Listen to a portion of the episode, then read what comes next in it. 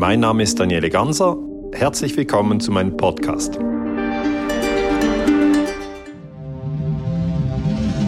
Idealism prevails. Make the world a better place.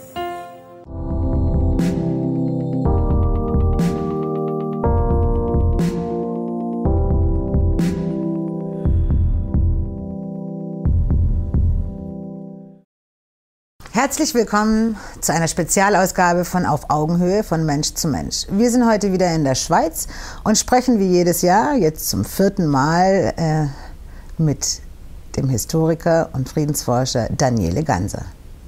Hallo Daniele. Grüß dich, Perla. Täglich grüßt, jährlich grüßt das Murmeltier. Schön, dass du wieder da bist. ja, schön, dass du noch da bist und uns weiterhin aufklärst über die Kriege weltweit und über den Frieden, wie man den finden kann. Wie war dein Jahr jetzt erstmal so kurz gesagt? War ein gutes Jahr, war ein bewegtes Jahr, war viel Arbeit, aber ich bin zufrieden. Sehr gut, ja, wir haben uns beide gut vorbereitet. Ähm, du hast ja ein paar Bilder mitgebracht und äh, ja, wir haben festgestellt, dass wir beide den ARD-Rückblick geguckt haben, ja. Jahresrückblick, und da fehlen doch noch ein paar Sachen. Und da haben wir gedacht, reden wir mal heute darüber, oder? Ja, das finde ich spannend. Ähm, also was mir eben aufgefallen ist, dass der ARD-Jahresrückblick natürlich, die haben auch nur 60 Minuten, um Dinge auszuwählen, aber gewisse Dinge habe ich gedacht, ja, aber über Julian Assange zum Beispiel hätten die doch unbedingt sprechen. Wie können sie das totschweigen? Und dann habe ich mir ein bisschen einiges notiert und das wäre jetzt meine Auswahl. Mhm. Ja, dann würde ich sagen, fangen wir mal an mit Venezuela. An. Ja, das Vene war im Januar, am 23. Januar, also vor jetzt fast einem ganzen Jahr, hat es da einen versuchten Putsch gegeben. Ja, da kam ein Interim, Interimspräsident Guaido aus der Opposition, kannte kein Mensch. Ja. Ähm, was ist da genau passiert? Äh, fangen wir vielleicht mal so an. Ähm, Venezuela ist eigentlich ein Land, was sonst kaum Beachtung bekommt. Ähm, es hieß, äh, der Präsident äh, hätte die Leute unterdrückt und keine Energie gegeben, dass sie frieren, äh, dass die Kühlschränke nicht mehr funktionieren, dass kein Essen mehr da ist. Äh, und dann wurde geputscht. Ja. Wie siehst du denn die Lage in Venezuela? Ja, Venezuela ist hier äh, im Norden von Südamerika und ist ein Land mit sehr, sehr viel Erdöl. Und die Amerikaner haben versucht, also die USA haben versucht, eigentlich in Venezuela die Regierung zu kontrollieren.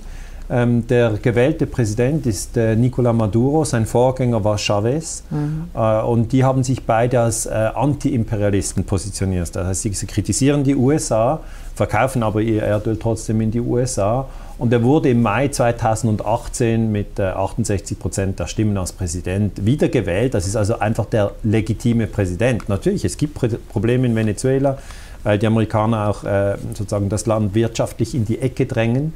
Äh, die, die Leute haben große Probleme, das ist so. Aber was dann eigentlich Verrücktes passiert ist, dass es einen Oppositionspolitiker gibt, hier, mhm. der heißt der De Guaido, den kannte niemand. Und der hat dann selber gesagt, er sei jetzt der neue Präsident. Einfach muss, so. Einfach so. Und das darf man nicht. Also es kann jetzt auch nicht ähm, jemand im Bundestag sagen, ja, ich bin jetzt die neue Kanzlerin. Das kann man nicht, sondern das ist ja die Legislative. Das Parlament ist die Legislative und da gibt es einen Prozess, wie man überhaupt Präsident wird. Mhm. Und der amerikanische Präsident Trump, ja bekanntlich der bekannteste Politiker weltweit, hat dann Guaido äh, angerufen äh, am 23. Januar und hat ihm gesagt, ähm, er erkenne ihn als Übergangspräsident. Und das finde ich eine eine interessante Form eines Putschversuches. Ein, ich würde es jetzt einen Telefonputsch nennen. Aber die deutsche Regierung hat ihn auch anerkannt. Du hast genau recht. Also es gab zuerst Kritik. In Amerika eine ähm, Abgeordnete äh, Tulsi Gabbard hat gesagt, die USA sollen Venezuela in Ruhe lassen. Lass die Menschen in Venezuela selber über, über ihre Zukunft entscheiden. Hat sie völlig recht. Ähm, und auch in Bolivien, der Evo Morales hat gesagt, hört auf, hier in anderen Ländern äh, die Präsidenten zu stürzen. Und das fand ich sehr spannend, weil im selben Jahr, auch im 2019, wurde ja dann noch äh, Morales wirklich gestürzt. Aber zurück zu Deutschland. Was hat Angela Merkel gemacht? Das hat mich sehr interessiert. Und sie hat gesagt, Zitat, Guaido sei der legitime Interimspräsident. Aus deutscher Sicht und aus Sicht vieler europäischer Partner.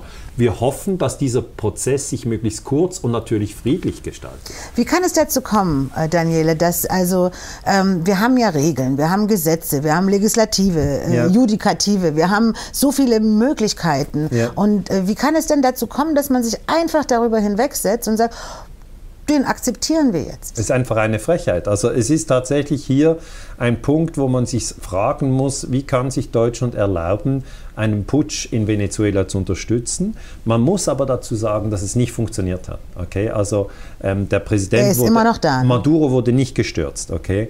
Und Guaido, der sich selber zum Präsidenten erklärt hat, ist gescheitert. Das alles hat nicht funktioniert. Aber ich würde es so erklären, Angela Merkel hat sich einfach angehört, was macht Washington und dann hat sie dasselbe gemacht. Weil das ist halt dieses alte, äh, sage ich mal, Duckmäusertum, dass man den USA in der Außenpolitik immer wieder folgt. Es ist also kein Putsch, der von Deutschland ausgegangen ist, sondern ein Putsch, der von Washington ausgegangen ist. Und Deutschland hat sich da dem einfach angeschlossen. Und was ich interessant fand, im ARD-Jahresrückblick fehlte der Hinweis, dass Merkel den Putsch in Venezuela unterstützt hat. Das fehlt dann natürlich im deutschen Fernsehen. Und dann denken die Leute auch nicht darüber nach. Aber es gab eine, äh, eine Disku Diskussion in der, in der Friedensbewegung natürlich, dass man fragt, wie kann es sein, dass sich hier Deutschland wieder an einem Putsch beteiligt, auch wenn er gescheitert ist. Gut, beteiligt äh, fände ich jetzt ein bisschen zu hoch gegriffen. Doch, aber man, hat den, man hat den Guaido anerkannt.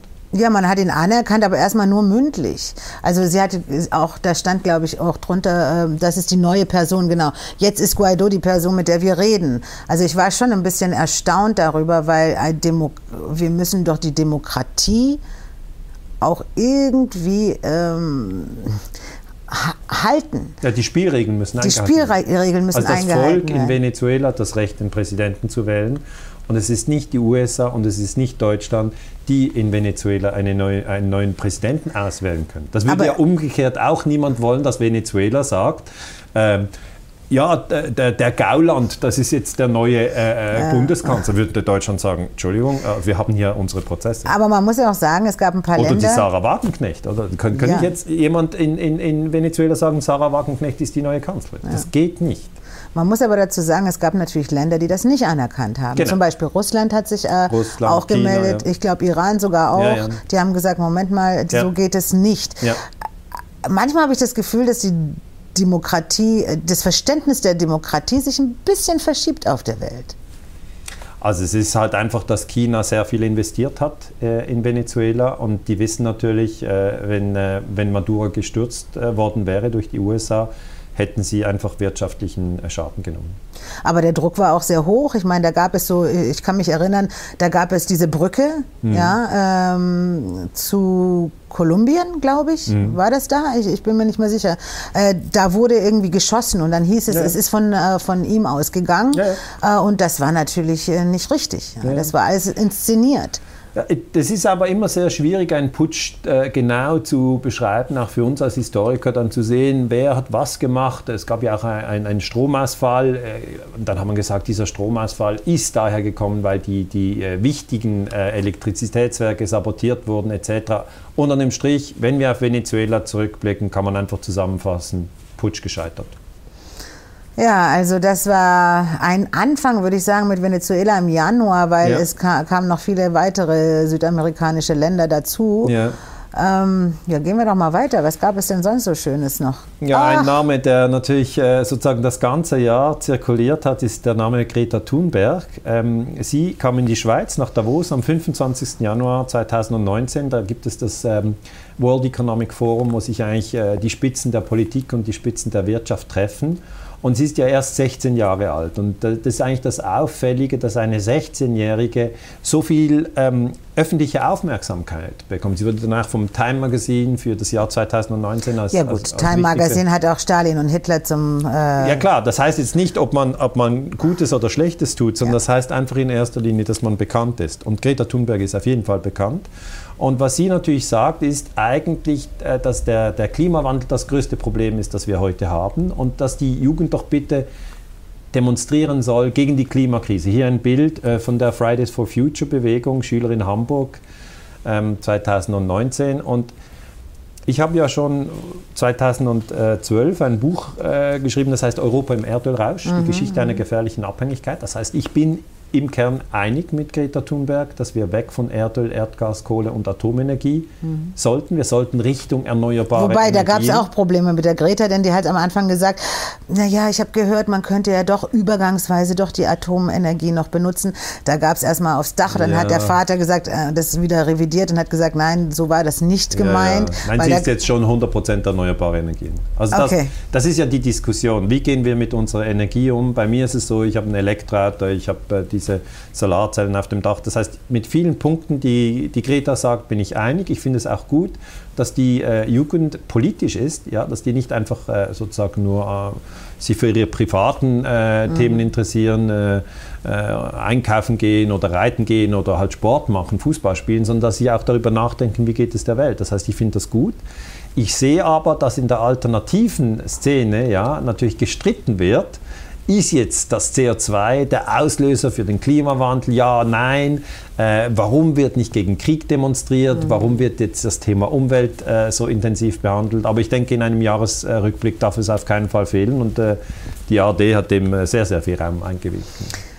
Ich meine, das ist auch richtig so, weil wir sollten schon auch äh, gucken, dass unsere Wirtschaft und dieses Finanzsystem, was die Wirtschaft unterstützt dabei, äh, natürlich viel in der Umwelt zerstören und auch unsere Gesundheit. Ja, Plastik im Pazifik, Atommüll, also es sind wirklich viele Themen. Ähm, wenn man, ich finde, wenn man die, die Greta Thunberg als ein Symbol nimmt, dass man eigentlich für einen achtsamen Umgang mit der mhm. Umwelt ähm, sich einstehen sollte, dann finde ich das eine gute Entwicklung. Das finde ich auch ganz gut. Äh, die Kritik in der Aufklärungs- oder alternativen Medienszene äh, liegt natürlich auch darin, dass sie ähm, oft über die Steuern geredet haben, also CO2-Steuern. CO2 und ob das natürlich sinnvoll ist oder nicht, das ist eine Frage, die man wirklich ähm, also die Ölfirmen haben in die Hände geklatscht. Die Frau Merkel hat auch geklatscht und hat gesagt, mhm. schön Kinder, dass ihr auf die Straße geht. Mhm. Und da muss man natürlich immer hinterfragen, wenn, wenn, die, äh, wenn die Leute, die demonstrieren, und in dem Fall Kinder, was absolut notwendig ist, mhm. dass es geschieht, ähm, wenn die aber applaudiert werden von denjenigen, die das machen. Ja, vor allem wenn, wenn man daran denkt, dass das Militär sehr, äh, sehr viel CO2 emittiert und das eigentlich natürlich die Frage der sozialen Gerechtigkeit, die wird dann oft ausgeklammert. Ja? Wenn, genau. wenn also die Milliardäre kommen und sagen, wir retten jetzt die Welt und ihr bekommt eine neue Steuer. Also da muss man äh, schon sehr genau hinschauen. Also das ist ja, ich, ich sage immer so, das ist wie so, ja... Ähm außerirdischen Steuer. Lass uns eine außerirdischen Steuer machen, falls die Außerirdischen kommen. Mhm. Das ist ein bisschen, ich glaube nicht, dass man mit Steuern vorankommt, sondern dass man wirklich mit einer Umstrukturierung vorankommt. Und ich meine, die Kinder haben natürlich nicht so viel Information. Sie wissen nur, sie wollen gesund in der Zukunft leben. Ich bin nicht mal sicher, ob die CO2-Steuer etwas Falsches ist. Ich weiß, es wird sehr, sehr intensiv darüber diskutiert. Ähm, ob, äh, man sagt natürlich, ja, äh, wenn, wenn jetzt ein Kohlekraftwerk eine CO2-Steuer bezahlen mhm. muss, dann wird es sehr schnell vom Netz gehen. Und die ökonomischen Mechanismen, die funktionieren schon auch. Wir haben das in der Schweiz hier auch mit Anreizesysteme. Mhm. Ähm, und ähm, grundsätzlich sind wir alle durch Geld lenkbar, das muss man zugeben. Also wenn der EasyJet äh, anstatt 50 Franken kostet, der Flug äh, Basel nach Berlin 500 Franken kostet, dann fliegen weniger. Das ist einfach ja, so. Wobei Solarflugzeuge gibt es auch schon. Die naja. haben schon geschafft, einmal um die Welt ja, zu fliegen. Ja, das ist Bertrand Piccard, also, ein Schweizer übrigens. Aber es ist, ja, die Sache ist die... Er ist ja, auch langsam geflogen. Ja, er ist langsam geflogen und er musste auch mit den Batterien dann einen Zwischenhalt ja. machen. Aber für mich einfach zusammengefasst, äh, Thema Klimawandel, Fridays for Future gehört auf jeden Fall in den Jahresrückblick 2019. Auf jeden und Fall. für mich gehört es auch zu den positiven Elementen, weil es zeigt ein Engagement mhm. für die Umwelt. Und ich weiß, und ich bin mir bekannt, äh, ich bekomme sehr viele Zuschriften, das heißt, warum fahren Sie Elektroauto, warum mhm. haben Sie Solarzellen und überhaupt, das geht doch alles gar nicht. Es gibt sehr viel Spannung in Deutschland, auch in der Schweiz und in Österreich mhm. über dieses Thema. Aber ich bin ein Freund der Vision 100% erneuerbare Energien.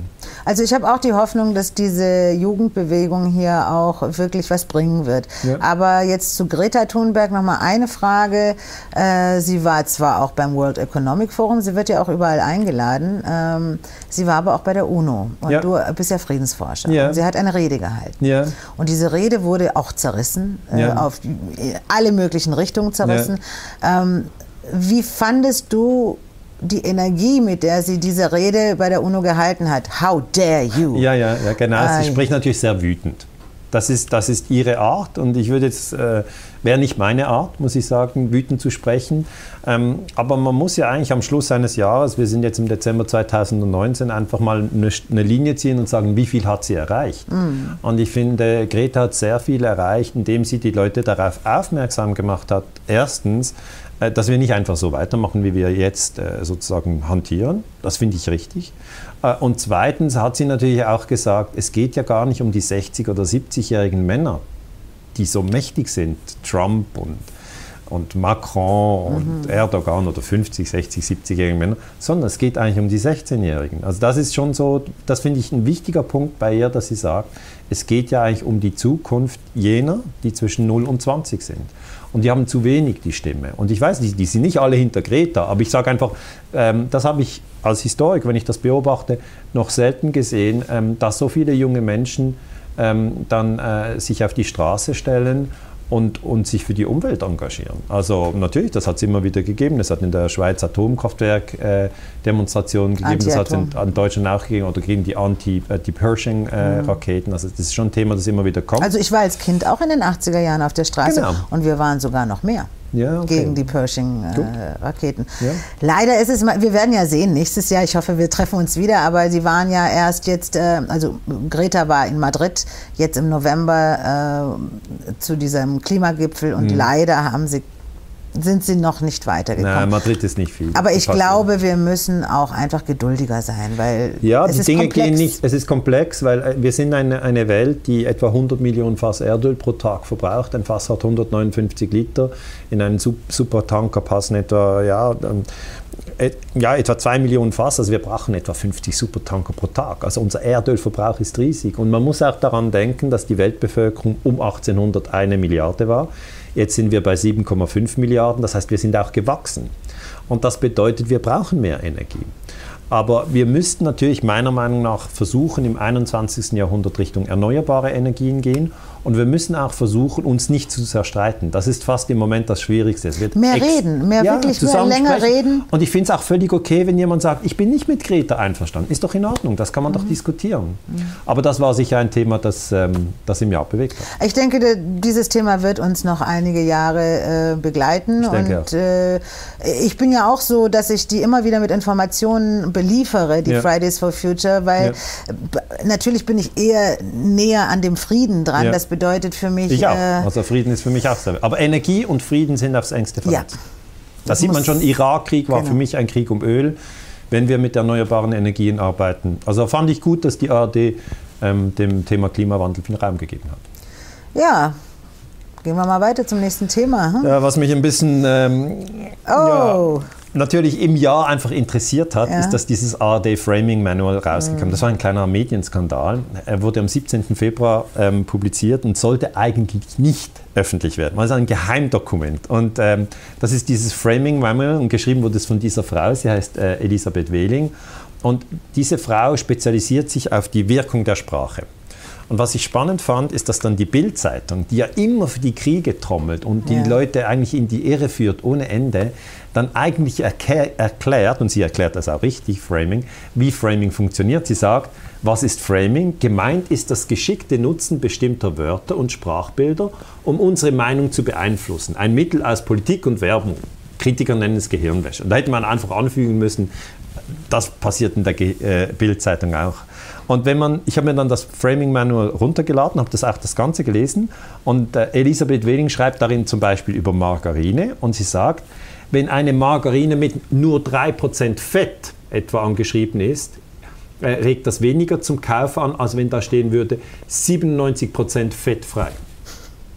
Das heißt, wie wir etwas formulieren, hat einen sehr, sehr großen Einfluss. Das hat die Frau richtig verstanden. Sie hat gesagt, die Framing-Forschung zeigt eindeutig, dass sich Menschen in ihren Entscheidungen von Frames anleiten lassen, ohne dies zu merken. Und ein Frame, um das äh, zu verstehen, ist eigentlich ein Wort. Also wenn ich jetzt sage, denk nicht an Italien, es ist nicht möglich. Du denkst trotzdem an Italien, denkst nicht an, irgendwie an Australien. Das heißt, wir können über Worte natürlich die Aufmerksamkeit mhm. lenken und wir können auch vorgeben, was überhaupt besprochen wird. Ja, zum Beispiel werden die Kriege der Bundeswehr werden alles Operationen genannt. Sie werden nicht Kriege genannt. Mhm. das ist ein bisschen wie bei der Margarine.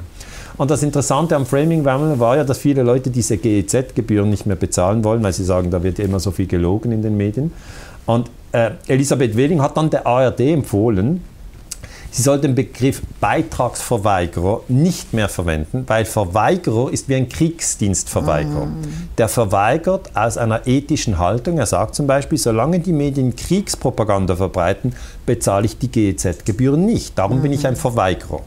Und dann hat sie gesagt, das ist ein heikler Begriff, weil das gibt Sympathien von anderen Menschen, die sagen, ja, du hast eine gute Haltung, du hast dir etwas überlegt. Und sie sagt, man solle stattdessen den Begriff Beitragshinterzieher benutzen. Da denkt man gleich an Steuerhinterziehung, genau. ist böse. Aber siehst du das, so funktioniert es. Also ja. Beitragshinterzieher begehen Wortbruch, machen sich des Loyalitätsbruchs schuldig. Das ist im ARD Framing Manual Seite 62. Und sie hat eigentlich die ARD darin beraten, wie sie ihre Propagandasprache am besten benutzt. Sie mhm. also wirklich eigentlich sagt, sprecht von Beitragshinterziehern ja. und sprecht nicht mehr von Beitragsverweigern. und das kam natürlich im ARD-Jahresbrücklich nicht, weil das wäre ja für die ARD selber peinlich gewesen. Ja, ich glaube, es war ziemlich peinlich, weil das sollte ja eigentlich gar nicht an die Öffentlichkeit genau. kommen und kam dann raus. Also ich meine, wir äh, haben natürlich auch einen Schritt gemacht äh, dieses Jahr und zwar die Versammlung der alternativen Medien hat sich. Äh, das war in Berlin, oder? Ist in Berlin passiert, mhm. jetzt am 30. November. Äh, das ist der Anfang, sagen wir mal mhm. so, weil wir haben ja relativ viele alternative Medien und wir haben auch angefangen darüber zu sprechen, wie man neue Worte kreieren kann, denn viele Worte sind ja schon belegt mit äh, gewissen gewissen Bildern, die wir im Kopf direkt dabei haben. Mhm. Deswegen ist es vielleicht auch wichtig für die Zukunft, einfach ein paar neue, unbelastete Worte zu finden, die natürlich aber auch eine Art, jedes Wort ist eine Art Manipulation im Ja, es, ist, es hat einfach ein Kraftfeld. Ja. ja. Also jedes Wort hat ein Kraftfeld. Ich benutze gerne das Wort Menschheitsfamilie. Äh, Menschheitsfamilie weil es die Verbindung betont, die mhm. zwischen uns allen ist. Ja? Also du gehörst zur Menschheitsfamilie, ich gehöre zur Menschheitsfamilie, alle, die zuschauen, gehören zur Menschheitsfamilie, aber auch alle, die wir nicht mögen, gehören zur Menschheitsfamilie. Das ist das Wichtigste. Also der, die schwierigste Übung ist eigentlich an jemanden zu denken, den man gar nicht mag und dann sagen, er gehört aber auch zur Menschheitsfamilie. Und das heißt, das ist ja eigentlich jetzt in diesem Manual ist nicht etwas aufgedeckt worden, was man früher nicht wusste. Mhm. Ja, das war immer so, Wörter haben eine Kraft und da muss sich eigentlich äh, jeder, der mit, mit Wort und, und, mit Sprache zu tun hat, ist sich dessen bewusst. Ich fand es einfach interessant und habe es darin in den Jahresrückblick genommen, ähm, ja, weil eben die ARD selber natürlich sozusagen über solche Techniken nachdenkt, Beitragshinterzieher äh, statt Beitragsverweigerer. Finde ich interessant. Wobei noch interessanter wäre ja, warum sie sich dem annehmen. Ja? Weil sie das Geld natürlich wollen. Ja, also sie, sie brauchen wollen, die GZ-Gebühren. Sie haben ja auch gesagt dieses Jahr, dass sie noch mehr Geld benötigen. Ja, und Sie sagen den Menschen natürlich, ihr müsst uns das bezahlen. Und dann sagen die Menschen, ja, erklärt ihr uns wahrhaft, also ehrlich auf über die Ukraine-Krise, über die Terroranschläge vom 11. September, warum die Bundeswehr in Syrien ist. Also mhm. be bekommen wir denn die Wahrheit?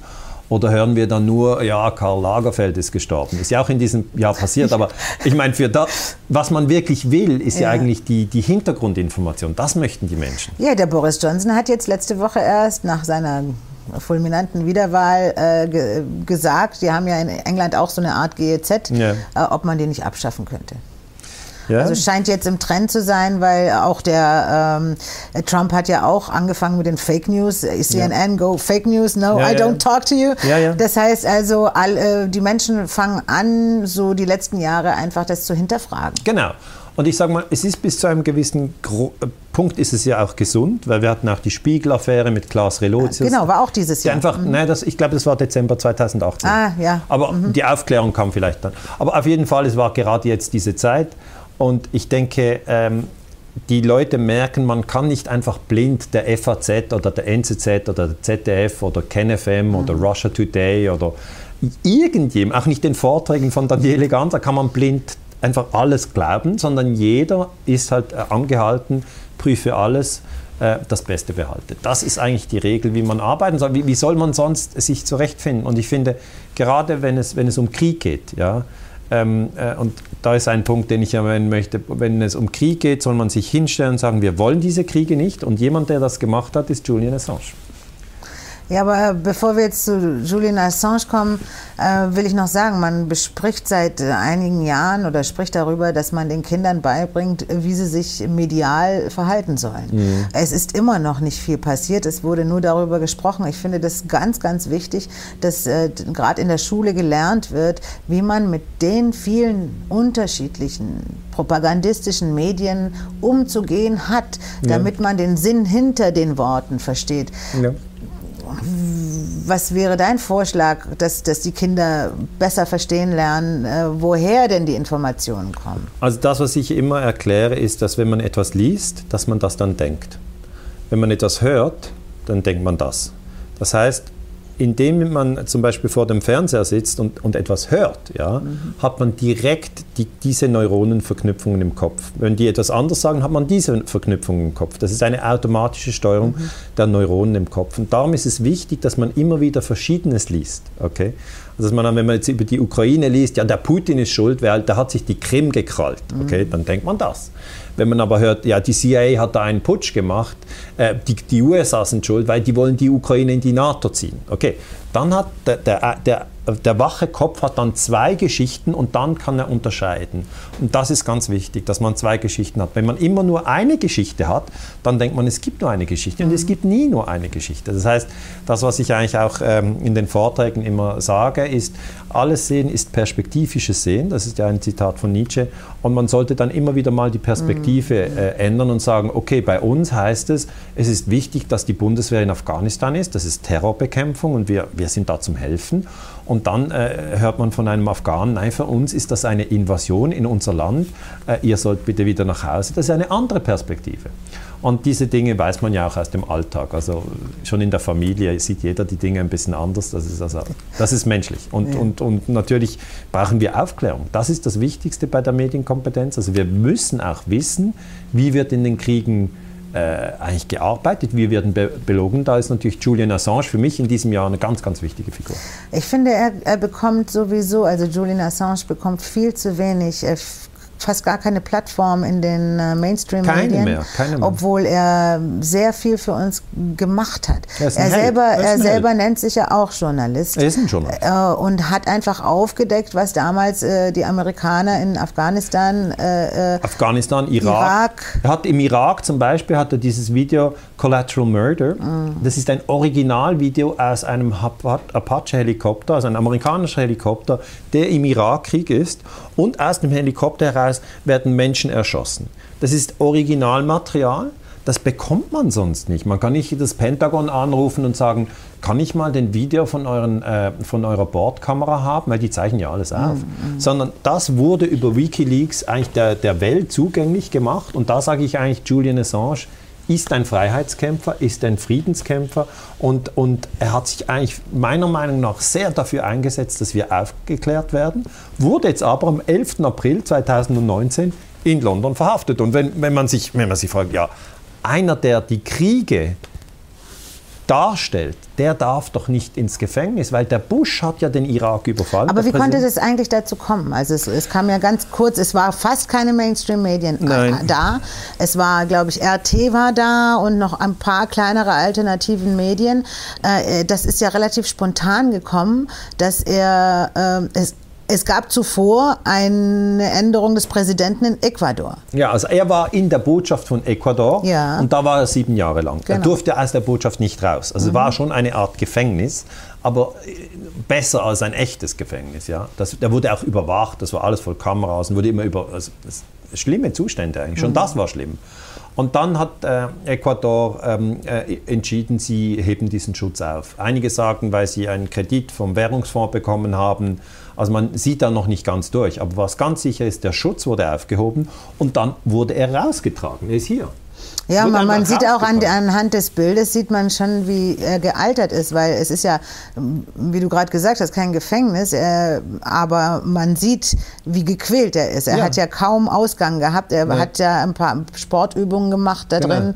Äh, sein, also sieben Jahre lang in einem Haus, die sind nicht gut. Wir müssen immer als Menschen raus in die Natur, wir müssen mit anderen, wir brauchen Abwechslung. Überhaupt zum glücklich und zentriert zu bleiben, ist das sehr wichtig. Und ich finde, äh, er, hat, er hat wirklich als, als, als Friedenskämpfer sehr, sehr Wichtiges getan. Und ich hoffe nicht, jetzt ist er ja in London im Gefängnis, während wir hier sprechen. Aber er wird ja von den Amerikanern, äh, wollen bis ja, zu 175 Jahre äh, ihm aufbrummen ja. wegen Hochverrat. Ja. Weil er, was weil du gerade gesagt hast, dieses äh, veröffentlicht genau, hat. Genau, er hat über die Realität des Krieges aufgeklärt, diese Menschen hier äh, werden jetzt dann gleich erschossen. Das hat ein Amerikaner gemacht. Äh, da sind auch Journalisten drunter, die erschossen sind werden. Zivilisten, ja. Sind Zivilisten. Das sind natürlich Kriegsverbrecher. Und die USA sind das Imperium, sie sind der mächtigste Staat und sie wollen natürlich nicht, dass jemand wie Julian Assange ihre Kriegsverbrechen nicht nur aufklärt, sondern gleich noch beweist. Das wollen die nicht. Und darum haben sie ihn jetzt in London in dieses Gefängnis werfen lassen. Und die Leute aber auch in den USA äh, protestieren. Free Julian Assange in a time of universal deceit, telling the truth is a revolutionary act. Das ist von George Orwell. Also wenn, in, in einer Zeit, wo überall gelogen wird, ist es revolutionär, die Wahrheit zu sprechen. Also äh, oder dieser, diese Gruppe Code Pink, das ist eine Frauengruppe, kennst du die? Ja, ja? habe schon von denen gehört. Die wurden 2002 in den USA gegründet und sie sagt, eine der ersten Dinge, die wir unseren Kindern lernen, ist, wenn du etwas siehst, sag es auch. Außer wenn es Kriegsverbrechen sind, Genozid oder Verbrechen der Regierung. Also sie, die kritisieren natürlich, dass hier eigentlich an Julian Assange ein, ein Beispiel statuiert wird, wirklich, die eigentlich den freien Journalismus äh, äh, unterdrücken soll. Und was ich extrem finde, ARD hat Julian Assange im Jahresrückblick mit keinem Wort erwähnt. Das heißt, es gibt meiner Meinung nach da null Solidarität zwischen den ARD-Journalisten und dem im Moment weltweit bekanntesten Journalisten, der im Gefängnis sitzt und der im 2020 vielleicht in die USA ausgeliefert wird. Ich hoffe es nicht. Es ist, äh, ja, das ist spannend. Wir sind da mittendrin und äh, ich finde einfach, man muss über Julian Assange sprechen.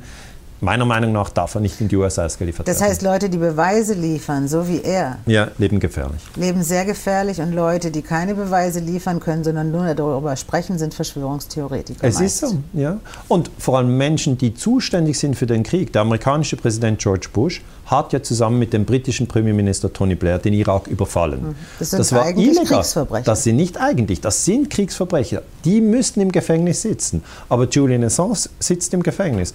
Und da ist ja ein 15-Jähriger, der sich das anhört, dann sagt, wie hieß der andere Kollege? Dann sage ich George Bush. Warum sitzt denn der nicht im Gefängnis? Ja, aber Trump hat doch äh, Den Haag abgelehnt. Was hat er abgelehnt? Den Haag. Den internationalen, also er hat, ja, die USA, hat es abgelehnt. Die USA wollen überhaupt nicht äh, sozusagen sich dem internationalen Recht beugen, aber das internationale Recht gibt es trotzdem. Also ja, man kann auch sagen, mich interessiert es nicht. Äh, aber wenn, wenn man ein anderes Land überfällt, und das haben die USA gemacht 2003, ähm, dann ist das Vergehen auf Seiten der USA, das heißt nicht Julian Assange müsste im Gefängnis sein, der über den Irakkrieg aufzeigt, wie hier Zivilisten erschossen werden, sondern George Bush und Tony Blair müssen im Gefängnis sein. Aber wir wissen beide, das wird im nächsten Jahr nicht passieren. Aber ich habe gedacht, das gehört unbedingt in den Ja, unbedingt. Also, äh, weil gerade auch die alternativen Medien, wir sind ja hier bei einem alternativen Medium, äh, wir versuchen der Wahrheit immer auf die Spur yeah. zu kommen. Und yeah. äh, natürlich finden wir nicht immer Beweise, aber yeah. wir haben viele Indizien, wir haben viele ähm, Zitate von Menschen oder aus Tagebüchern, aus der Vergangenheit, aus der Geschichte. Und das können, man sollte es einfach vortragen. Und dann soll sich der Zuschauer einfach selber eine, einen Gedanken machen, äh, wem man jetzt glaubt. Ja. Und was wohl richtig ist. Ja, und man kann sich auch den ARD-Jahresrückblick selber anschauen und dann schauen, wie hat über Julian Assange berichtet. Und wenn man dann sieht, es wird nicht berichtet, was bedeutet denn das? Ja. Ah ja. Ja, ein Thema. Ein, ein Lieblingsthema, Ein ne? Lieblingsthema von mir. Also, das ist für die Historiker einfach wichtig. Die Terroranschläge vom 11. September 2001, die sind schon sehr lange her. Das ist jetzt natürlich 18 Jahre her, äh, 19 Jahre bald, aber die Geschichte, in der wir jetzt leben, das möchte ich einfach als Historiker erklären, das ist die Geschichte, die eine Rahmenerzählung hat und diese Rahmenerzählung heißt Krieg gegen den Terrorismus. Das ist jetzt die Zeit, in der wir leben. Mhm. Es gab, ich erkläre das nicht dir, ich weiß, dass du das weißt, aber den Jüngeren, äh, die vielleicht zuschauen, sage ich, nach dem Zweiten Weltkrieg gab es eine Zeit, die hieß der Kalte Krieg von 45 bis 90. 89 ist die Mauer gefallen, der Kalte Krieg war vorbei. Da ging es dann immer um die Konfrontation Washington-Moskau. Das war der Kalte Krieg und noch vorher war der Zweite Weltkrieg, 39 bis 45. Das sind die großen Rahmenerzählungen, in denen wir leben. Und der Kalte Krieg ist lange vorbei, äh, der Zweite Weltkrieg ist auch vorbei. Die Zwischenkriegszeit, der Erste Weltkrieg, das ist alles vorbei. Jetzt sind wir im sogenannten Krieg gegen den Terrorismus. Und ich bin jetzt ein Historiker, der sagt, wir dürfen auf keinen Fall diese Rahmenerzählung glauben. Also das hat 2001 angefangen, aber was wirklich passiert, ist völlig unklar, weil es ist jetzt eine neue Studie herausgekommen am 3. September 2019 und zwar von der Universität Alaska. Und die sind nochmal zurückgegangen an diesen äh, doch äh, schrecklichen Tag, den 11. September 2001, und die haben untersucht, wie ist denn der Einsturz von WTC 7 zu erklären? Das ist das dritte Gebäude, weil genau. viele kennen das überhaupt Viele kennen das nicht. Das sind halt ein Flieger in den Nordturm, ein Flieger in den Südturm und dann sind die Türme zusammen. Also für die meisten Menschen ist der 11. September Flieger, Flieger, Turm, Turm. Und wenn ich dann sage, ja, aber es waren drei Türme, aber nur zwei Flieger, dann kommt schon eine erste Reflexion, die notwendig ist. Und die Studie wurde gemacht von Leroy Halsey. Das ist ein Experte ähm, für, für die Stabilität der Gebäude und er hat eine ganz wichtige Sache gesagt. Er hat gesagt, Feuer hat den Einsturz von WTC 7 am 11. September nicht verursacht. Alle Säulen des Gebäudes, das sind 81 Stahlsäulen, haben in praktisch dem gleichen Moment die Stabilität verloren. Also ist das eine Sprengung gewesen? Das ist meiner Meinung nach ganz klar eine Sprengung. Das heißt, also wenn er sagt, Feuer hat es nicht verursacht, dann bleibt nur Sprengung. Er sagt nicht, es war Sprengung. Ja, ja, das ist aber auch wieder diese Methode, wo man aufpassen muss. Ne? Also, Was man sagt, ja. Genau. Aber wie, wie kann man das jetzt bewerten, diese, diese Studie von der University of Alaska? Indem man sie liest. Also ich habe sie natürlich gelesen mhm. und habe mir gesagt, okay, ist da ein Flieger rein? Nein. Ist das Gebäude zusammengestürzt? Ja. Sind da 81 Stahlträger? Ja. Ist es denn normal, dass 81 Stahlträger in den freien Fall übergehen? Nein. Und dann gibt es die Gegenstudie vom NIST, National Institutes for Standards and Technology, die kam schon 2008 und die sagen, es war Feuer. Also das ist wieder dieser Punkt. Man hat zwei Möglichkeiten. Mhm. Eine Studie sagt, Feuer war es nicht und die andere sagt, es war Feuer. Und das was für diese Studie spricht, University of Alaska Fairbanks, ist, dass Leroy Hussey alle Daten transparent gemacht hat. Weil also das, für alle einsehbar? Für alle. Das Gebäude ist ja weg. Also es gibt jetzt nur ein Computermodell. Und das NIST hingegen hat gesagt, und das ist eine Regierungsbehörde, hat gesagt, wir können die Daten nicht öffentlich geheim. machen. Das ist geheim. Und immer, also wenn es geheim ist, ist es einfach keine Wissenschaft.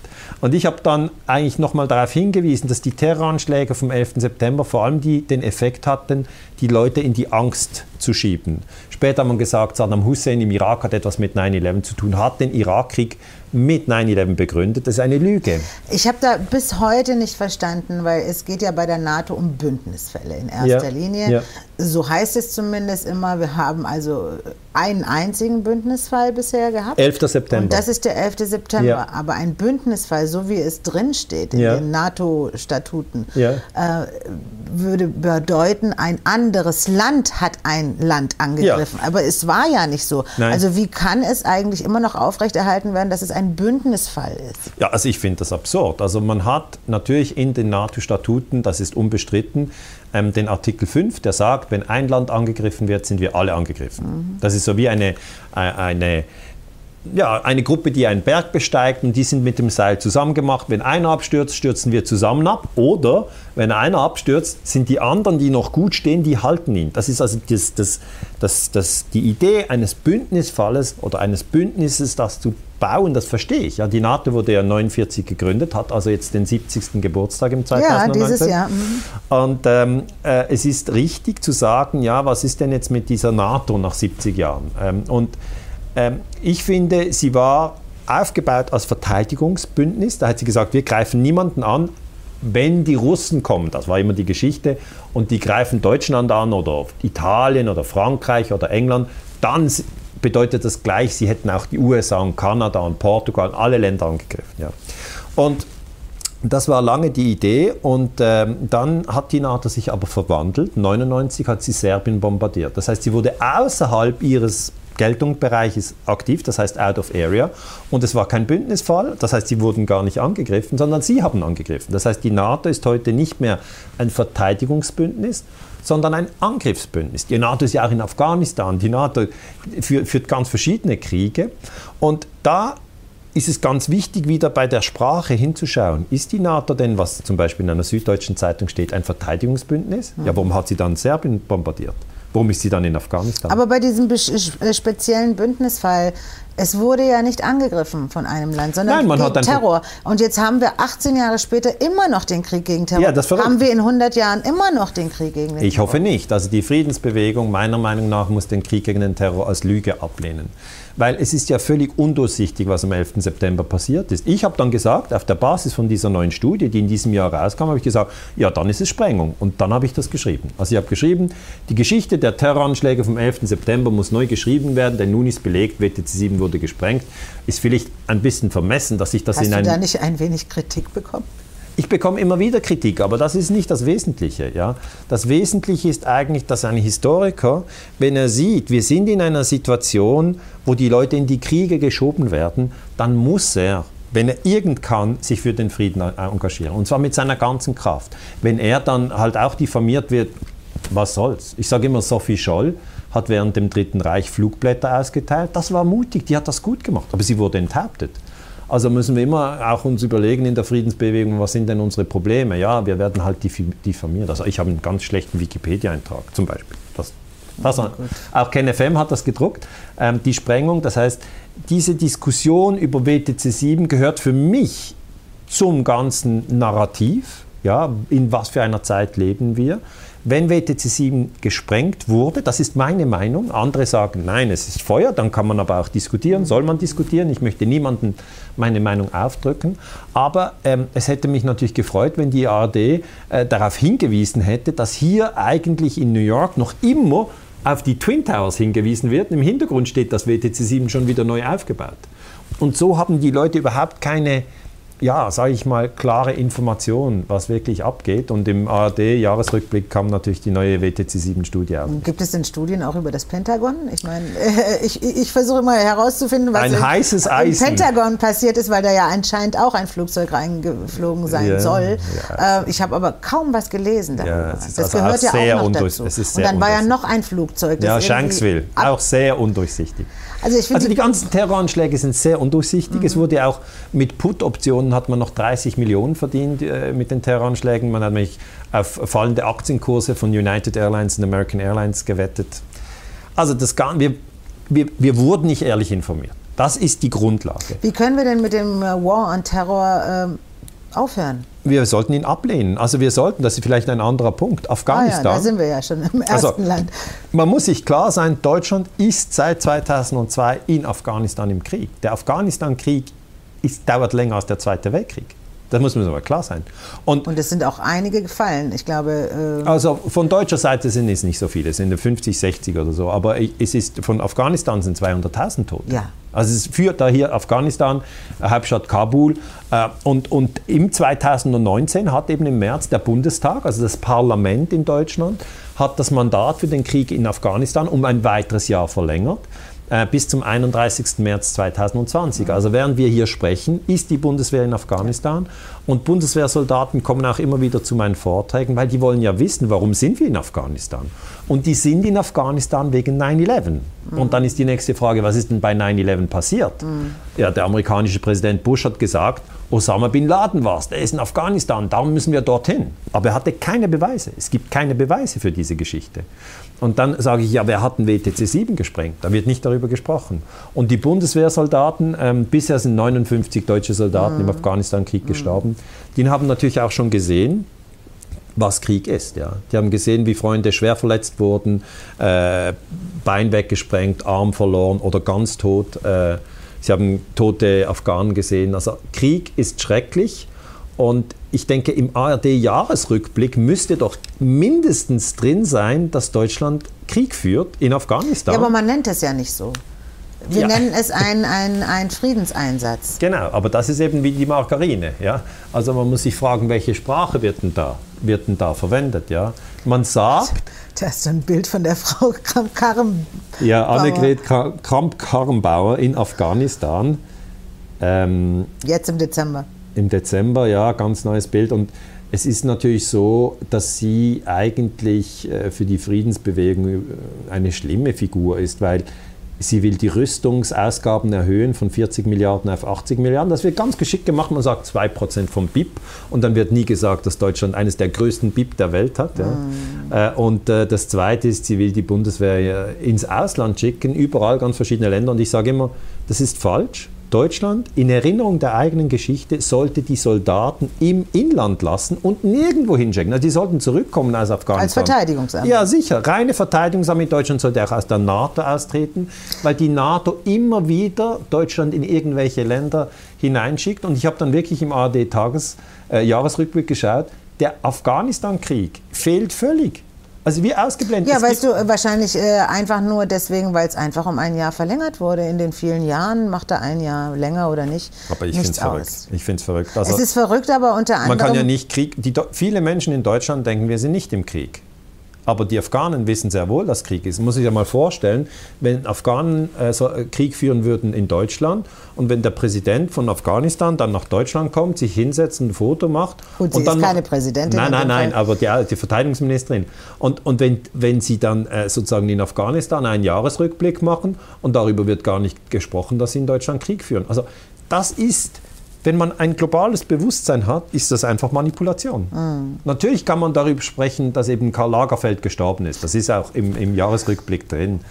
Ähm, und das ist, oder dass Notre Dame in Paris gebrannt hat. Das kann auch, es gibt ja viele Themen. Also ich möchte den Journalisten nicht den Vorwurf machen, sie haben nicht alles besprochen. Niemand kann alles besprechen. Wir können auch Vor allem nicht besprechen. in einer Stunde. Nein. Aber, aber, aber ein Krieg, wenn das Land sich im Krieg befindet, muss das in den Jahresrückblick, weil es ist nicht nur der Afghanistan-Krieg, es ist auch der Deu Deutschland führt auch Krieg in Syrien, ist auch nicht drin im Jahresrückblick. Das finde ich abgefahren. Ja, die Frage mit der NATO ist halt, also zum einen haben wir diesen Bündnisfall seit 2001. Ähm, zum anderen passieren jetzt seit einigen Jahren natürlich auch äh, Dinge, die man jetzt nicht ganz verstehen kann. Zum Beispiel, wenn Trump dann warnt, ähm, er wird eines Tages vielleicht aus der NATO austreten und dann könnt ihr unsere amerikanische Armee dann mieten, sozusagen, kaufen, mhm. wenn was ist. Ähm, dann kommt ein Macron dieses Jahr und sagt, ah, die NATO ist hirntot. Unter anderem hat es natürlich was mit Erdogan zu tun, der jetzt auch in Syrien ist. Ja. Also nicht nur Deutschland, sondern ja. auch die, auch die, äh, im Grunde tummeln die sich alle darum. Ja, aber es ist einfach illegal. Also man muss sich das vorstellen die USA sind schon viel länger in Syrien. Ja? Die Türkei, Türkei auch, Frankreich, England auch. Die haben angefangen mit dem Syrienkrieg. Aber ähm, dann äh, ist es eben dazu gekommen, hier haben Syrien, 2011 ist der Krieg in Syrien ausgebrochen mhm. und man hat immer gesagt, es ist ein Konflikt in Syrien, der Präsident bringt sein Volk um. Das ja. stimmt nicht. Es ist ein Überfall von Ländern von außen, die versucht haben, den Präsidenten zu stürzen. Und die CIA hat in der Operation Timber Sycamore alle Gegner von Assad bewaffnet, auch Terroristen. Und dann sage ich immer, Leute, im Krieg gegen den Terrorismus, sogenannter, der nach der Sprengung von WTC 7 am 11. September ausgebrochen ist, werden die Terroristen bewaffnet. Wie abgefahren ist denn das?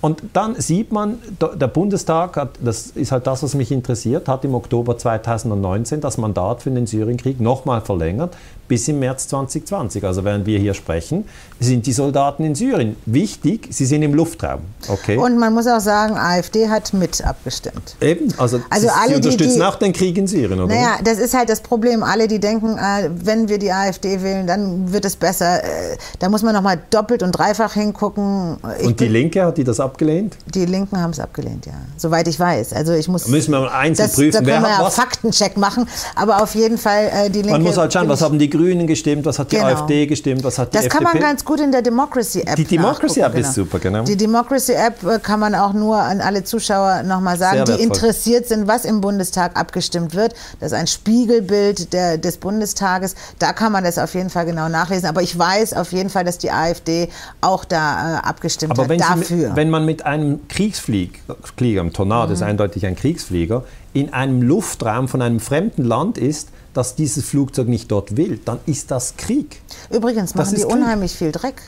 Ja, das ist nicht klimaneutral. Also ich denke, dass Fridays for Future sich ein bisschen Müsste mehr sich auch, mal die Tornados äh, vornehmen. Ja, soweit ich weiß, ich habe äh, auch einen kleinen Nachrichtenkanal auf Telegram und äh, da gebe ich natürlich Informationen wieder. Und ja. also der größte CO2-Ausstoßer der Welt sind die Militärs. Also Darum alle gesamten ja, Militärs, die Militärs der Welt. sollten zu Hause bleiben. Die Amerikaner alle in ihre Grenzen, die Schweizer alle in ihre Grenzen, die Russen Gut, die Schweizer sind sowieso in ihren Grenzen. Ja, wir haben ein paar Soldaten im Kosovo, was ich falsch finde. Die sollten zurückkommen. Ja, das wusste ich gar nicht. Ja, das wissen viele nicht. Die sind dort stationiert und wollen ein bisschen helfen, aber ich sage, vergesst es, kommt nach mhm, Hause. Mhm. Kommt nach Hause.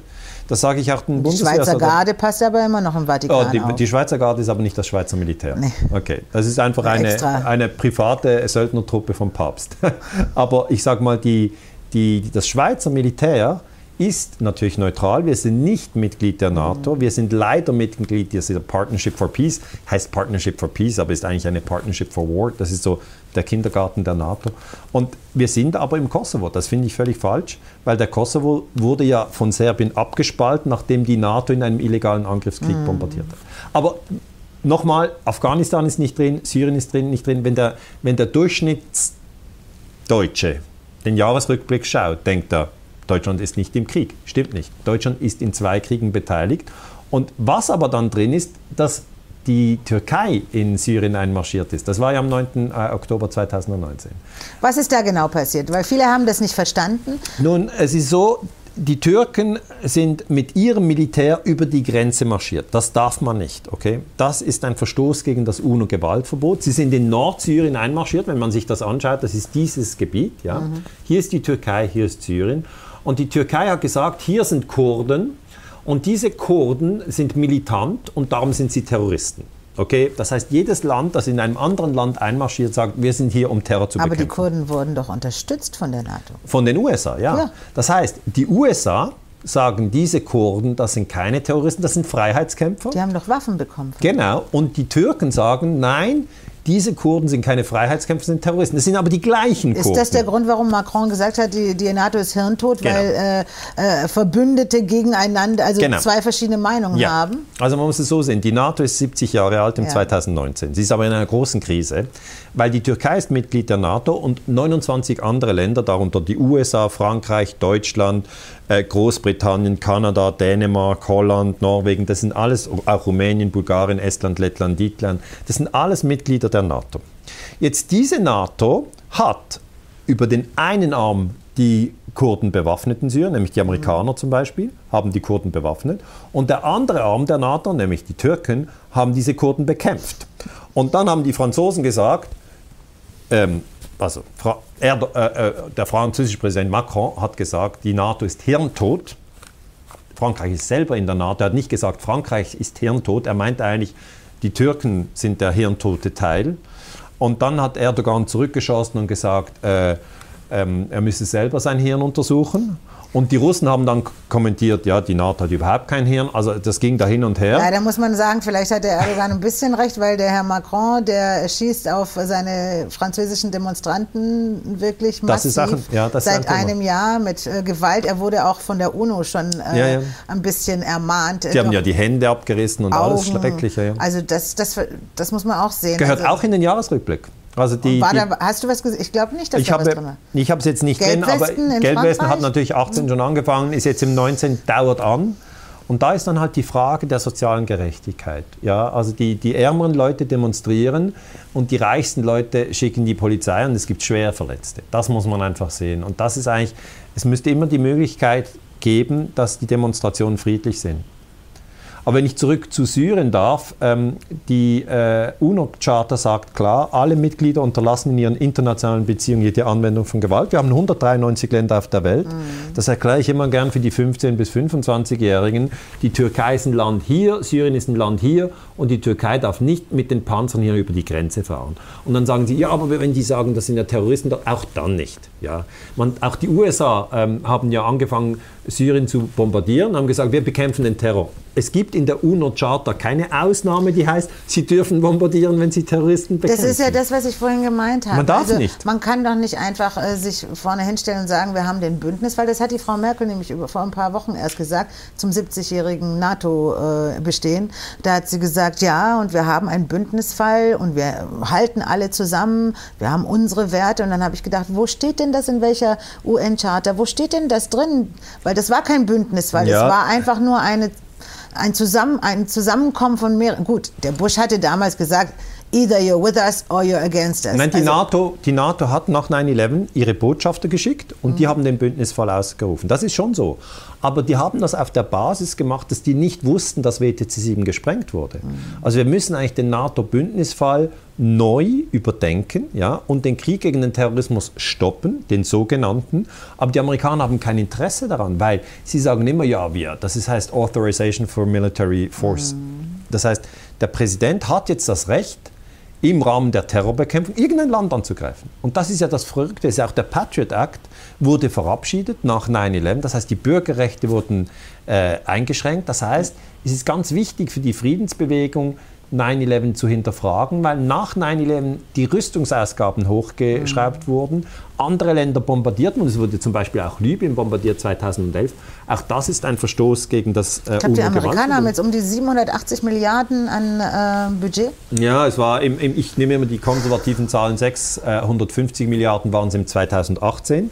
Im 2019 ist es auf über 700 Milliarden. Es ist verrückt. Es ist völlig verrückt. Das sind ja mehr als 2 Milliarden pro Tag und eine Milliarde hat 9 Null. Das muss man sich klar sein. Eine Million hat 6 Null, eine Milliarde hat 9 Null. Das sind Beträge, die wir nie sonst sehen. Und, und hier nochmal einfach als Beispiel, Erdogan, der Präsident der Türkei, hat gesagt, die YPG, ähm, das sei eine Terrororganisation. Das ist nur zum Erklären, wie er eben sozusagen die Invasion in Syrien äh, rechtfertigte. Und dann, äh, wie du gesagt hast, hat Macron gesagt, äh, ja, die NATO ist hirntot. Was er eigentlich meinte, war, Erdogan ist hirntot. Und Erdogan hat dann gesagt, Macron soll sein Hirn untersuchen. Also die NATO ist 70 Jahre geworden und es ist ein Riesenstreit.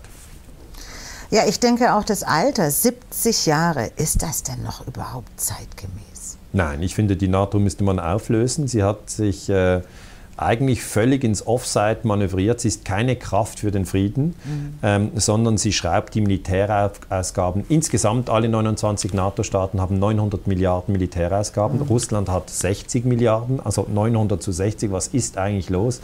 Verrückte Sache und fehlt natürlich ähm, nicht im Jahresrückblick, weil wenn die Türken in Syrien einmarschiert, wird das kritisiert, aber dass die Deutschen auch in Syrien einmarschiert sind, das wird nicht kritisiert. Ja? Deutschland natürlich. ist einmarschiert, nachdem es einen Terroranschlag in Paris 2015 gegeben hat. Das denke ich mir auch, was für eine Begründung ist das? Es gibt einen Terroranschlag in Paris und dann marschiert ihr in Syrien ein. Hallo? Seitdem gibt es auch diese Notgesetze. Äh, ähm. Ja. ja, man kann also einfach, die Polizei in Frankreich kann jederzeit in deine Wohnung rein und ohne Ja, ja. Begründung und so weiter. Naja, also das ist vielleicht auch eine Sache, wo sie halt auch die Kontrolle über die ganzen Bürger haben wollen. Hm, Man weiß es nicht. Aber dieses Jahr ist einiges passiert. Ja. Und die Frage ist, ach so, jetzt kommen wir noch zu Bolivien. Ja, den habe ich noch.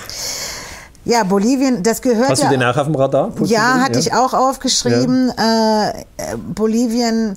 äh, Überhaupt ist dieses Thema Südamerika sehr interessant, Ja. weil man merkt ja, das sind geostrategische Züge, die da stattfinden. Ja. ähm, was ist genau passiert in Bolivien? Also das ist ein Putsch, der sich erst vor etwas mehr als einem Monat ereignet hat, 10. November 2019. Und er wurde mehr oder weniger nicht behandelt. Okay? Er war einfach kein Thema. Und da kann man wieder zeigen, dass eigentlich die Bevölkerung, wenn sie nicht darüber informiert wird, das Gefühl hat, dass es das gar nicht gegeben hat. Das heißt, wir sind nicht in Bolivien, wir sind auch nicht in Syrien, äh, wir sind auch nicht in den USA, wo die neue Studie über das WTC 7 rauskommt, sondern wir sind an unserem Ort und zwischen uns und den Ereignissen sind die Medien. Und die, wenn die Medien nicht darüber berichten oder sagen, es war gar kein Putsch, ja, dann ist das kein Thema. Hingegen, wenn das natürlich aufgebaut wird, ja, dann ist es ein Thema. Vielleicht kurz zu den Fakten. Ähm, Evo Morales ist, ist der Präsident äh, oder war der Präsident in Berlin. Er, er wurde jetzt gestürzt und wenn man ihn anschaut, sieht man schon, er hat Indianerblut. Man sieht es, er ist ein Indigener. Das heißt, ein Indigener wurde äh, gestürzt. Er war einer der ersten Indigenen. Er kam, er, als er aufgewachsen ist in Bolivien, wurden die Indigenen noch mit Pestiziden bespreit, äh, wenn, die, wenn die sozusagen jemanden der weißen Oberschicht äh, besucht haben, weil sie gesagt haben, ja, die Indigenen sind alle voller Bakterien. Hier, Bolivien äh, ist in Südamerika, grenzt an Chile, grenzt an Peru, gre- grenzt an Brasilien. Was man in dieser Karte nicht sieht, es hat hier hohe Berge. Okay? Und ähm, der General William Scaliman hat diesen Sturz durchgeführt. Das heißt, es ist das Militär, das gegen den gewählten äh, Präsidenten soweit geputscht ich, hat. Soweit ich weiß, war es ja so, dass er nicht, er hätte nicht nochmal gewählt werden können. So ja. hieß es. Ja, also die, Wurde aber gewählt. Genau. Also, Merkwürdigerweise. Genau, und dann hat die Organisation für amerikanische Staaten, OAS, hat gesagt, es gibt Unregelmäßigkeiten. Das kann man alles untersuchen. Aber was eigentlich nicht geht, ist, wenn das Militär dem zivilen Präsident sagt, du musst gehen. Und dann Evo Morales ist dann äh, sozusagen nach äh, Mexiko geflohen und in Europa hat Oscar Lafontaine äh, kritisiert, er gesagt, die USA ist eine hemmungslose Schurken-Supermacht. Man bekommt Zustände, wenn man die Berichte der deutschen Medien über den Putsch in Bolivien liest, Jetzt zeigt sich wieder, in welchem Ausmaß die US-Propaganda Zeitungsredaktionen und Rundfunksanstalten in Deutschland beeinflusst. Was Lafontaine eigentlich sagen wollte, ist eigentlich, dieser Putsch wird totgeschwiegen. Auch die Rolle der USA in diesem Putsch wird totgeschwiegen. Es ist für mich auch unklar, wie genau, äh, ob und wie die USA involviert waren. Wir können das im Moment noch nicht beweisen. Man kann nur zeigen, dass die. Er ist ja freiwillig gegangen. Also Nein, er, hat, er, ist nicht freiwillig. Naja, gut, Nein, er ist nicht natürlich Nein. ist es so, wenn das. Äh, er wurde gestürzt. Das ist nicht, das ist das Gegenteil von man freiwillig. Man hätte ihn auch umbringen können. Ja gut, also, aber das ist ja nicht er freiwillig. Er ist geflohen. Er ist geflohen. Aber zuerst hat das Militär ihm gesagt, es ist jetzt Zeit für dich zu gehen. Das ist aber kein freiwilliger Abgang.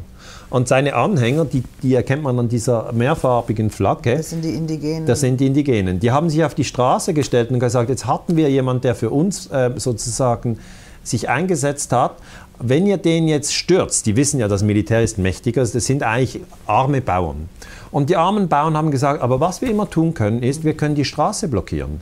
Und dann könnt ihr mit euren Tanklastwagen nicht rumfahren und dann sind die äh, Tankstellen leer und dann stürzt das Land ins Chaos. Okay? Also wenn ihr unseren Präsidenten weg, wegwerft, dann werden wir ähm, die, das Energiesystem des, äh, des Landes äh, lahmlegen. Und dann hat die, das Militär interveniert, kam mit äh, Kampfhubschraubern und hat die Demonstranten getötet. Und das ist ein, ein Riesenskandal und darüber müsste man in den Medien berichten, äh, weil die Indigenen haben natürlich ihre Toten äh, beerdigt und beklagt und gesagt, das kann ja nicht so sein, wir hatten hier einen Putsch.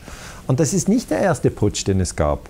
Ähm, es gab 1973 einen Putsch, als Allende in Chile äh, äh, gestürzt wurde, übrigens von der CIA. Es gab 1954 einen Putsch in Guatemala. 1961 hat die CIA versucht, äh, Fidel Castro zu stürzen, in Kuba, Schweinebucht-Invasion. Also, es gibt ja eine Interimspräsidentin dort gerade ja, im Moment. Die hat sich eine auch selber, neoliberale, die hat sich selber die hat sich, wie bei Guaido, die kommen ja. aus dem Nichts. Aber der Unterschied ist, in Bolivien hat es funktioniert, in Venezuela nicht. Okay? Also Guaido in Venezuela hat versucht, Maduro ja. zu stürzen, hat nicht funktioniert. In Bolivien hat sich eine Interimspräsidentin einfach ernannt äh, und Evo Morales wurde gestürzt. Ich habe gestern gelesen, dass ein Haftbefehl rausgegangen ist. Also Sie wollen den Morales finden. Ja, der Haftbefehl müsste eigentlich gegen die Putschisten gehen. Wie äh, haben sich denn die Amerikaner oder auch Deutschland dazu geäußert? Es ist eigentlich kein Thema. Kein das ist Thema. wenig Thema. Also in den USA ähm, hat sich zum Beispiel Bernie Sanders hat sich geäußert und gesagt, es ist ein Putsch. Ähm, Noam Chomsky hat gesagt, äh, es ist ein Putsch. Also es gibt natürlich kritische mhm. Stimmen, aber sie werden eigentlich kaum wahrgenommen. Ich finde, der, der Putsch in Bolivien ist so dieses Nicht-Ereignis im 2009. Hat es mhm. nicht gegeben. Hat es nicht gegeben. Aber es hat ihn gegeben. Ja, jetzt kommen wir so langsam dem Ende Ja. zu. Äh, es ist ja so, ähm, auch, ich glaube, das wurde auch nicht erwähnt in der ARD-Rückblick. Und zwar, dass äh, Amerika, die USA haben einfach mal gesagt, sie haben jetzt das Sagen im All. Aha, der Weltraum. Full Spectrum Domination, das heißt, der Weltraum gehört jetzt ihnen. Was sagst du dazu? Das ist auch kein Thema. Ich meine, vielleicht nimmt es noch keiner ernst. Das ist natürlich absurd, ja. wenn man sich vorstellt, wie groß das Universum ist, ähm, dann sieht man, äh, wir sprechen hier um die Erde und dann noch ein paar Ecken raus, aber das Universum kann überhaupt keine Militärmacht der Welt äh, kontrollieren. Also da sind wir weit davon entfernt, das überhaupt zu können. Aber ich finde den Anspruch der USA, die USA sind ja das, ich habe übrigens, das ist noch vielleicht zum Schluss, ich habe nächstes Jahr kommt ein neues Buch von mir. Kleine, du fleißig, Schle ja? kleine Schleichwerbung. Äh, Das heißt Imperium USA. Und da erkläre ich, also auch ein Flugzeugträger vorne drauf, kommt Mhm. im April raus, das Buch. Ich freue mich sehr. Und äh, da erkläre ich eigentlich von den Indianermorden bis Facebook, die Geschichte der äh, 300 Jahre USA. Dass die USA Schritt für Schritt eigentlich andere Länder überfallen und unterworfen haben. Ich meine, Deutschland ist auch letzten Endes von den USA besetzt. Ihr habt immer noch deutsche Soldaten, äh, äh amerikanische Soldaten auf deutschem Boden. Ja, das, reichlich. Ja, viele, ja, 30.000. Aber auch in Südkorea, Japan, Südkorea, Italien. Japan, Italien, klar. Guantanamo. Das heißt, die USA sind ohne Frage das Imperium. Es gab auch internationale Umfragen, die jetzt ganz neu sind, die sagen, die USA sind die größte Gefahr für den Weltfrieden. Das habe ich auch im Buch zitiert. Und die, man kann sich dann fragen, warum denken das die Leute? Ja, ganz einfach, weil seit 1945 haben die USA die meisten Länder bombardiert. Sie haben Vietnam bombardiert, sie haben Kambodscha bombardiert, sie haben Also Libyen leider habe ich so eine Zahl, äh, also zusammengenommen mit der NATO und den Amerikanern, über 30 Millionen Tote. Das seit ist eine dem, Zahl, seit dem Zweiten Weltkrieg. Ja, und das ist natürlich erschütternd. Das ist erschütternd, ist aber völlig ausgeblendet in Mainstream-Medien. Wird also nicht berichtet. Nicht Wie viele Drohnentote es dieses Jahr gab, Wird, hat ARD nein. uns nicht erklärt, oder? Drohnentote war auch nicht da. 8000. Das heißt eigentlich, ich, der Jahresrückblick, man muss auch fair sein mit den ARD-Journalisten. Die arbeiten in einem gewissen vorgegebenen Frame, ja, und den können sie wie nicht verlassen, ja. Wenn die plötzlich sagen würden, das US-Imperium ähm, äh, hat sozusagen illegal den Irak überfallen und statt Assange sollte Bush im Gefängnis sein, die wären ihren Job los. Aber in den freien Medien, wir können darüber sprechen. Wir können das echt ansprechen und die Leute draußen verstehen das auch, ähm, dass wir diese Freiheit haben. Und darum fand ich es irgendwie schön, dass wir diesen Jahresrückblick zusammen gemacht haben. Ja, ich freue mich auch sehr jedes Jahr. Also das ist das vierte Mal. Ich hoffe, es kommt zu einem fünften Mal. Vielleicht kannst du noch kurz sagen, was du so für nächstes Jahr geplant hast für dich selber? Also das Buch mhm. kommt raus und dann halte ich Vorträge in Hamburg, in Kiel, in Hannover, in Berlin, in München. Hast du jetzt schon? Dort ja. Hast du schon? Ja, ja, da habe ich mir in Bern, in Zürich, in St. Gallen, ich werde auch nach Wien, ich habe immer wieder Anfragen aus Österreich, kommen Sie nach Österreich, ich werde sicher nach Wien, das Datum steht noch nicht fest, mhm. aber ich werde einfach mit meinem Buch sozusagen unterwegs sein, werde, werde mich weiter einsetzen für die Friedensbewegung mit dieser Grundaussage, wir sollten uns nicht töten. Das finde ich gut. Also bleib bitte gesund, schreib weiter gute Bücher, die uns alle äh, ein bisschen äh, wach werden lassen und ich freue mich auf nächstes Jahr. Danke, Paula. Dankeschön. Danke fürs Gespräch. Ja, das war unser Rückblick 2019 mit äh, Dr. Daniele Ganser. Ich fand es sehr interessant. Es gibt viele Themen, äh, die uns alle interessieren sollten, um den Frieden zu erhalten. Bleibt auch ihr gesund, kommt gut ins äh, neue Jahr und wir sehen uns wieder. Bis dahin. Idealism prevails. Make the world a better place.